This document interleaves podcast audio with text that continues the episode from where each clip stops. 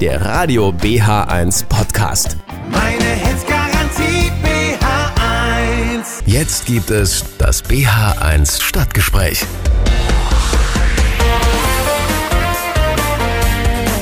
Einen schönen guten Abend hier heute beim Stadtgespräch auf Radio BR1. Heute wieder mit meiner lieben Kollegin Carolina Koje und Steve Schulz, guten Abend. wir sprechen heute über ein sehr interessantes Thema und zwar über eine Sucht. Eine Sucht, die sich in der Bevölkerung ziemlich breit gemacht hat. Ob auch Sie davon betroffen sind, das erfahren Sie gleich. Meine Hits Garantie BH1. So, herzlich willkommen wieder zurück zum Stadtgespräch. Heute mit meiner lieben Kollegin Carolina. Carolina, weißt du, was mir neulich aufgefallen ist? Nein, Nein, erzähl. was mir neulich passiert ist.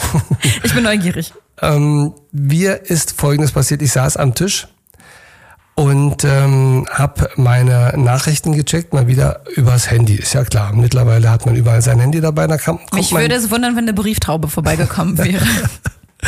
Nein, das war sie diesmal nicht. Die Türen und Fenster waren geschlossen. Aber mein Sohn kam zu mir und sagte, Mann, Papa, du bist ja wieder am Handy. Dein Sohn. Mein Sohn Ist es nicht so, dass gerade die Jugendlichen mehr Zeit im Internet verbringen und Ich an Handys? war, ja, es, mich, hat- mich hat's erschrocken.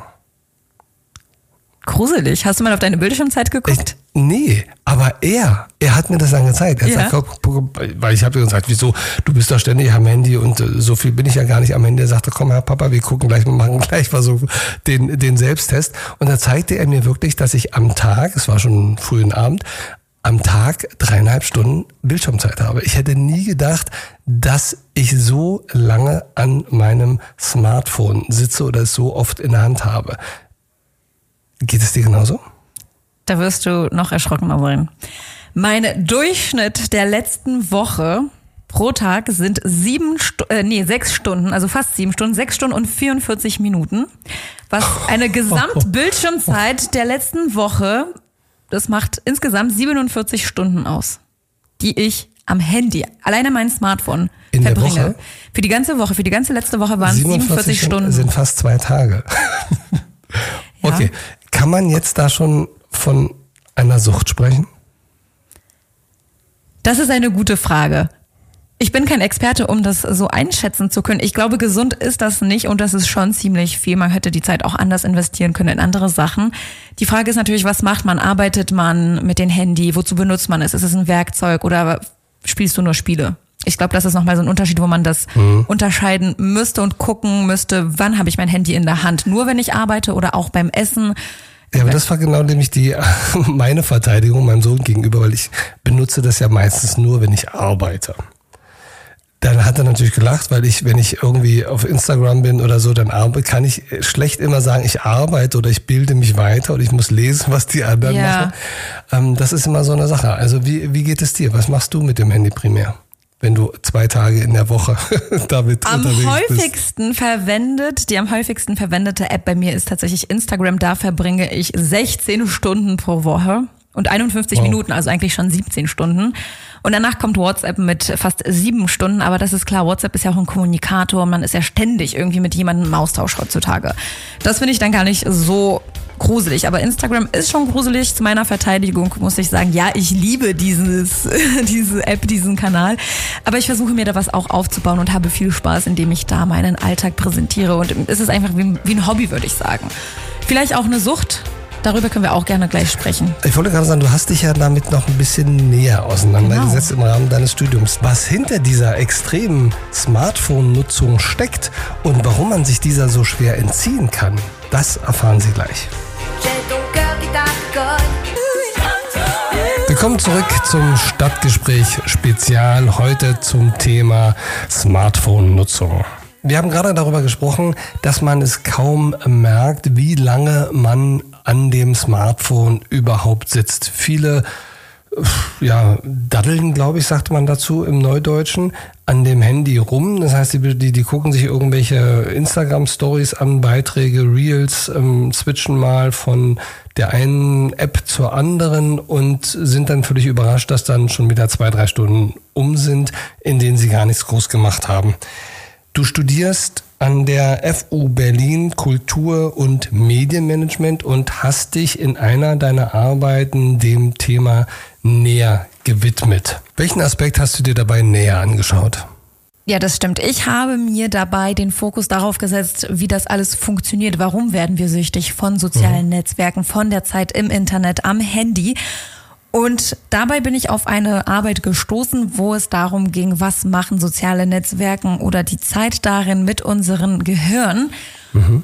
Und Fazit dessen ist, dass das so ein bisschen wie eine Droge auf uns wirkt, weil wenn wir ein etwas posten, ein Bild posten oder eine Nachricht ähm, über unser Leben, etwas in die Welt setzen bei den sozialen Netzwerken und dann diese Likes, diese Zuneigung, Zuwendung oder Bestätigung in Form von Likes oder netten Kommentaren bekommen, ist es für unser Gehirn eine Belohnung oder anders gesagt oder fach- fachlicher gesprochen, das Hirnareal, welches man auch als Belohnungssystem nennt, das wird belohnt oder wird aktiviert und dann haben wir dieses Gefühl von Belohnung und das gleiche passiert mit äh, Drogenkonsum. Das gleiche Hirnareal wird dann aktiviert. Deshalb wird man auch davon abhängig, immer wieder dieses schöne Gefühl durch diese Belohnung zu bekommen. Gleichzeitig muss man aber sagen, dass das auch so ein bisschen auch unser naturelles Bedürfnis nach sozialem Kontakt ist, das die Menschen von Grund aus in sich tragen das Bedürfnis nach sozialem Austausch, nach Anerkennung und nach Bestätigung und damit wird das gestillt. Dann kommen wir dazu, ja, dass es so einen positiven Effekt in unserem Gehirn hat und wir wieder süchtig werden danach und mehr brauchen und mehr wollen. Das heißt also, je mehr Likes mir meine Freunde, Follower irgendwie zuordnen, zusprechen, nette Kommentare schicken und so weiter, desto besser fühle ich mich. Genau. Aber das ist jetzt auch kein langfristiger Zustand oder der sehr lange bleibt. Deshalb ist, kehrt man ja immer wieder in die sozialen Netzwerken zurück, weil man immer wieder das neu erfahren möchte. Und das ist unter anderem auch, glaube ich, der Grund, warum wir uns zu diesen digitalen Menschen entwickeln.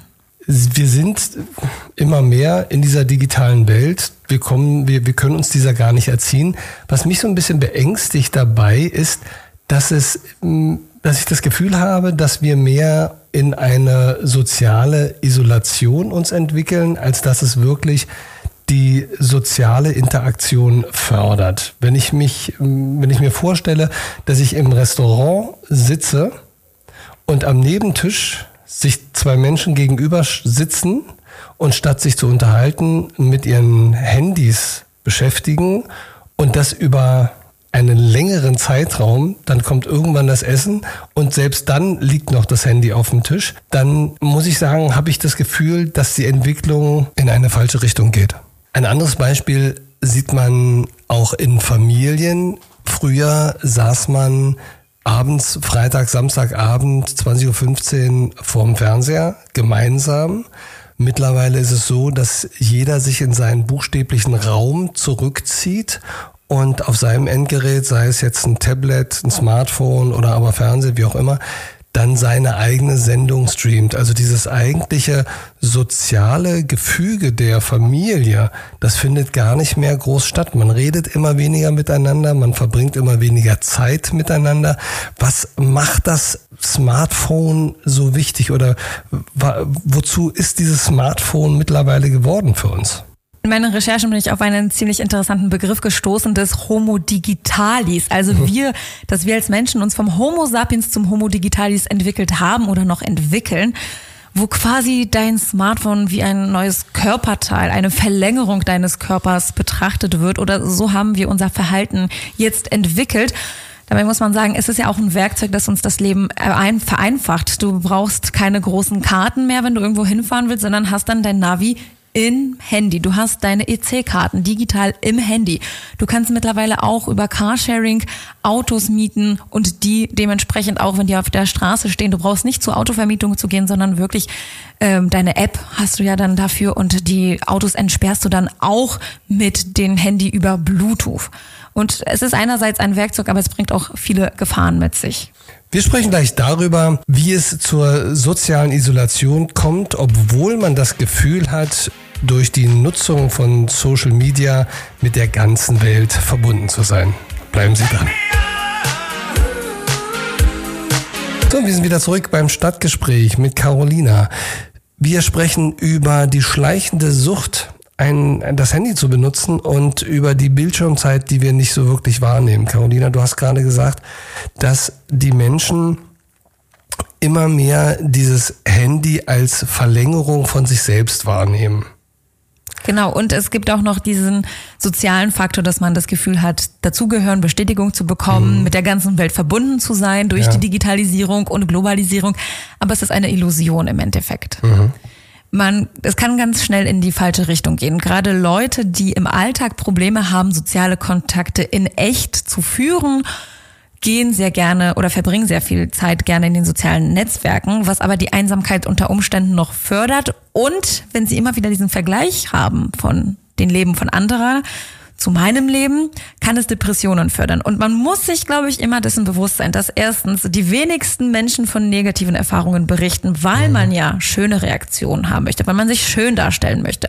Mittlerweile gibt's ja auch diese äh, Gesichtsfilter. Also ganz, ganz viele Mädels benutzen Filter, wo sie komplett anders aussehen. Aber die anderen, gerade die heranwachsenden Mädchen im Alter von, ich sage jetzt mal 12, 16 Jahren, die vergleichen sich dann mit diesen gefakten Profilen, gefakten Image.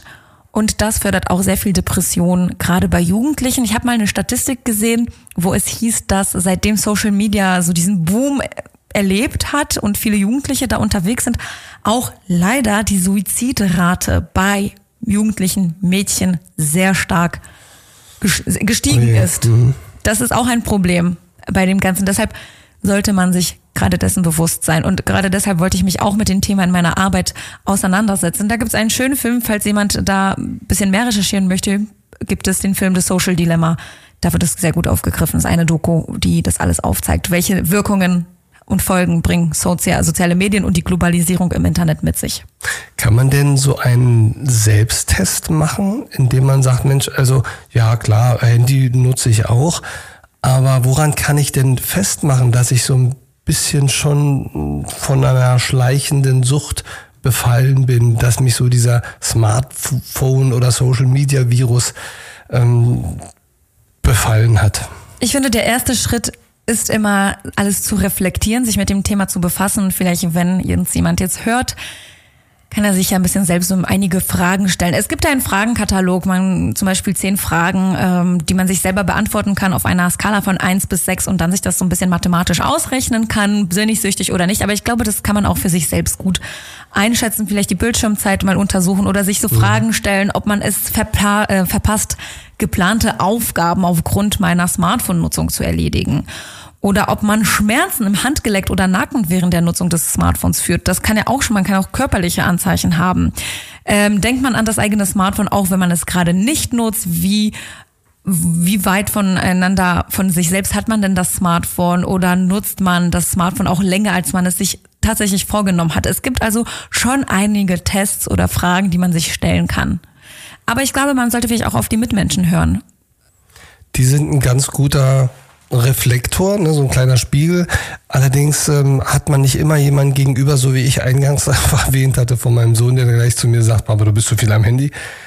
Und ich glaube, seine Bildschirmzeit möchte ich mir dann auch mal anschauen, wie hoch die ist. Aber er sagte gerade neulich zu mir, und das fand ich ganz interessant, Papa, ich ähm, bin jetzt nicht mehr auf WhatsApp. Und dann habe ich gesagt, na, wieso? Weil mich das ablenkt. Und das fand ich einen ganz schönen, ja, eine ganz schöne Selbstwahrnehmung. Und da fand ich, das, da war ich ehrlich gesagt richtig stolz drauf, dass er sagte, nö, Papa, das brauche ich nicht. Und wenn irgendwie was ist, ruf mich an oder schick, schick mir eine SMS oder sonst irgendwie was. Aber ich ähm, merke, wenn ich auf WhatsApp unterwegs bin, dann gucke ich hier nochmal und da nochmal und dann bin ich ganz schnell in diesem, in diesem digitalen Netz gefangen. Und dann komme ich da ganz schnell raus und schwuppdiwupp ist wieder eine Stunde oder anderthalb Stunden, zwei Stunden sind dann vorbei und dann hätte ich auch was anderes machen können. Und das fand ich von einem 15-Jährigen, das so zu reflektieren, das fand ich toll.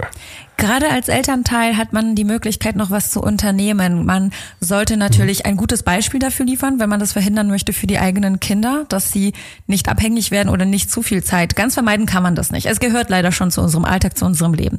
Aber selbst ein Beispiel dafür liefern und vielleicht bewusst nicht zu viel Zeit am Smartphone benutzen, nicht am Tisch, am Familientisch beim Mittagessen zum Beispiel eine Regel aufstellen, dass dann das Handy abgelegt wird und nicht benutzt wird und man wirklich die Zeit mit, beim, mit gemeinsamen Essen und mit gemeinsamen Gesprächen verbringt. Und ich finde, was auch ein Hinweis war in meinen Recherchen, Eltern sollten natürlich attraktive Alternativen bieten. Man muss sich da Zeit nehmen, äh, vielleicht am Wochenende sich die Zeit nehmen, mit den Kindern einen Ausflug zu machen, etwas attraktiveres anbieten, anstatt die Zeit am Smartphone. Ja, das finde ich einen sehr schönen Schlussgedanken. Zusammengefasst, mehr reflektieren und mehr Zeit miteinander verbringen, also mehr Qualitätszeit. Vermeiden, das Smartphone vermeiden können wir nicht mehr. Das wird Das wahrscheinlich wahr, nicht mehr genau. passieren. Das können wir nicht mehr rückgängig machen. Man sollte es jetzt auch nicht wirklich als Teufelszeug sehen. Es ist hilfreich, aber bewusster mit der Zeit umgehen, benutzer genau. das Medium nutzen und vielleicht sich Grenzen setzen und ab und zu mal wieder reflektieren. Ein sehr schöner Schlussgedanke, Carolina. Also nutzen Sie Ihr Handy sinnvoll und unternehmen Sie mal wieder was mit Freunden und der Familie. Bis zum nächsten Mal hier auf Radio BH1. Radio BH1. Für Potsdam, Berlin und Brandenburg. Meine Hits Garantie BH1.